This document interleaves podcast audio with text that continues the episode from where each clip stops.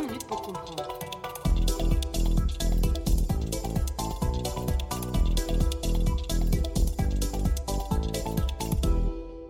Bonjour à toutes et tous et bienvenue dans ce déjà avant-dernier épisode de notre podcast 20 minutes pour comprendre pour ce qui concerne 2021 bien entendu. Vous avez vu peut-être que avec la fin de cette année le rythme des épisodes s'est un peu distendu mais rassurez-vous, on commencera avec une saison de pleine de promesses dont on vous parlera euh, dans les prochains jours. Aujourd'hui donc, nous allons discuter de recommandations, de quoi passer votre hiver au chaud ou bien votre période de révision, à vous de voir. Rassurez-vous, dans les deux cas, on va parler aujourd'hui de deux séries qui sont assez courtes et qui sont de superbe qualité, à savoir Invisible Heroes et A Very English Scandal. Alors, la première, Invisible Heroes, est une coproduction finlando-chilienne, ça ne s'invente pas. Elle retrace l'histoire vraie d'un diplomate finlandais, Tapani Brozerus, pris dans le tumulte du coup d'État de Pinochet en 1973. Mitä helvettiä täällä tapahtuu? Oletko menettänyt järkäs? En mä nyt voi heittää näitä kadulle. Se on kuolema tuomio saman tein.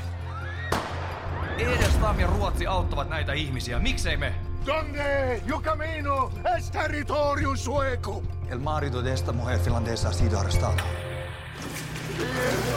¿Dónde están las armas?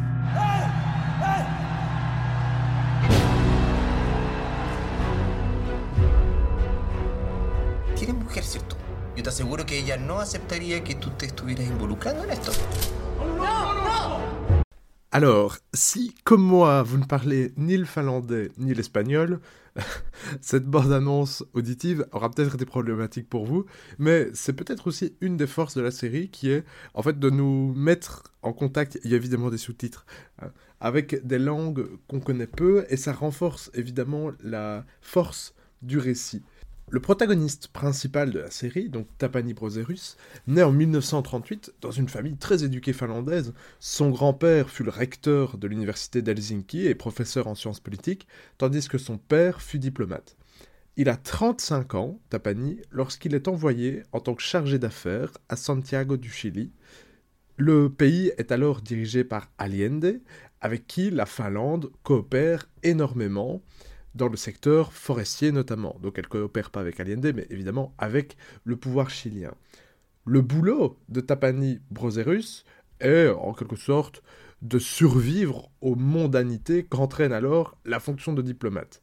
Puis tout change, évidemment, le 11 septembre 1973.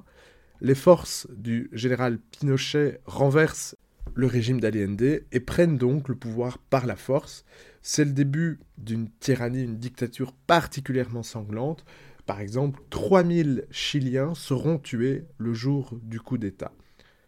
La série retrace, et c'est assez original, justement les conséquences de ce coup d'État. On n'est donc pas trop dans les origines de celui-ci, mais plutôt dans la façon dont Tapani Brozerus va mener sa barque dans les méandres d'une période particulièrement trouble, et en particulier lorsque plusieurs réfugiés, hein, des personnes qui fuient le coup d'État de Pinochet, vont escalader la barrière et trouver le refuge dans ce qui n'est en fait pas véritablement une ambassade, mais en tout cas là où travaille Tapani Brozerus.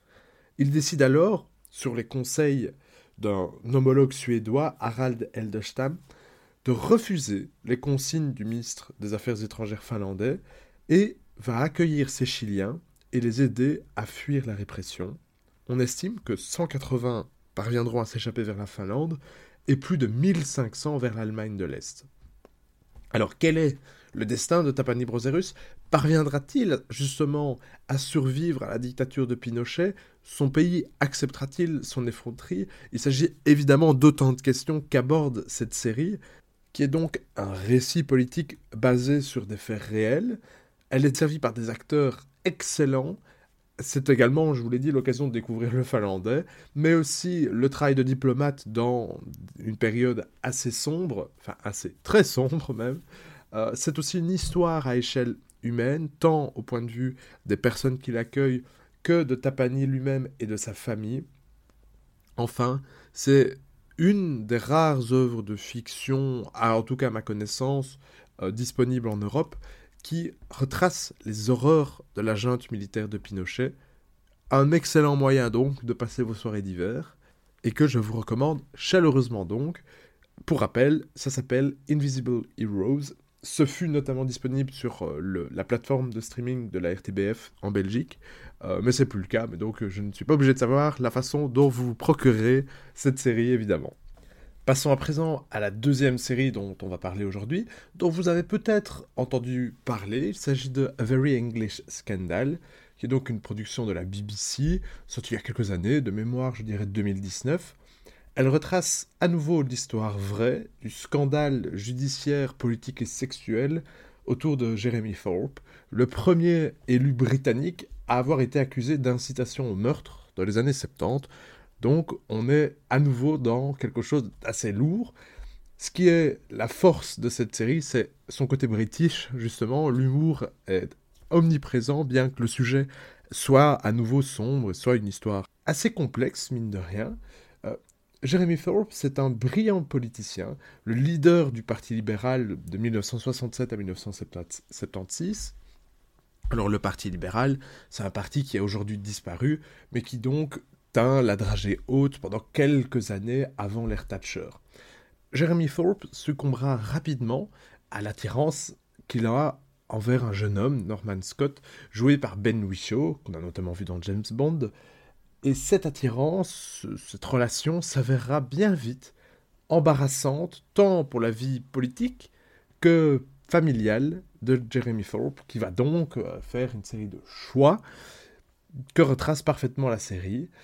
Il s'agit donc d'une intrigue politique avec un humour british vraiment succulent. Les acteurs, et en particulier celui qui campe Jeremy Thorpe, qui est donc Hugh Grant, sont excellents. Et en fait, le fait que cette série soit très courte, s'agit de 3 épisodes de 50 minutes, donc en somme un long film, fait que vous pouvez tout à fait programmer ça en une soirée, et celle-ci sera donc superbe, puisque c'est à nouveau de l'excellente qualité. Liberal Party. What's your name? And Norman, sir. Jeremy Thorpe is elected leader of the Liberal Party. He was the hell. You're the youngest man to lead a British political party in more than a century. Careful now, I'm not sure any boy's worth ending up in prison for. I was a victim My little bunny. of his lust. He will destroy me, and the party, and my marriage. And Mrs Thorpe to you. So, what would you like me to do? Jeremy Thorpe is a highly respected man.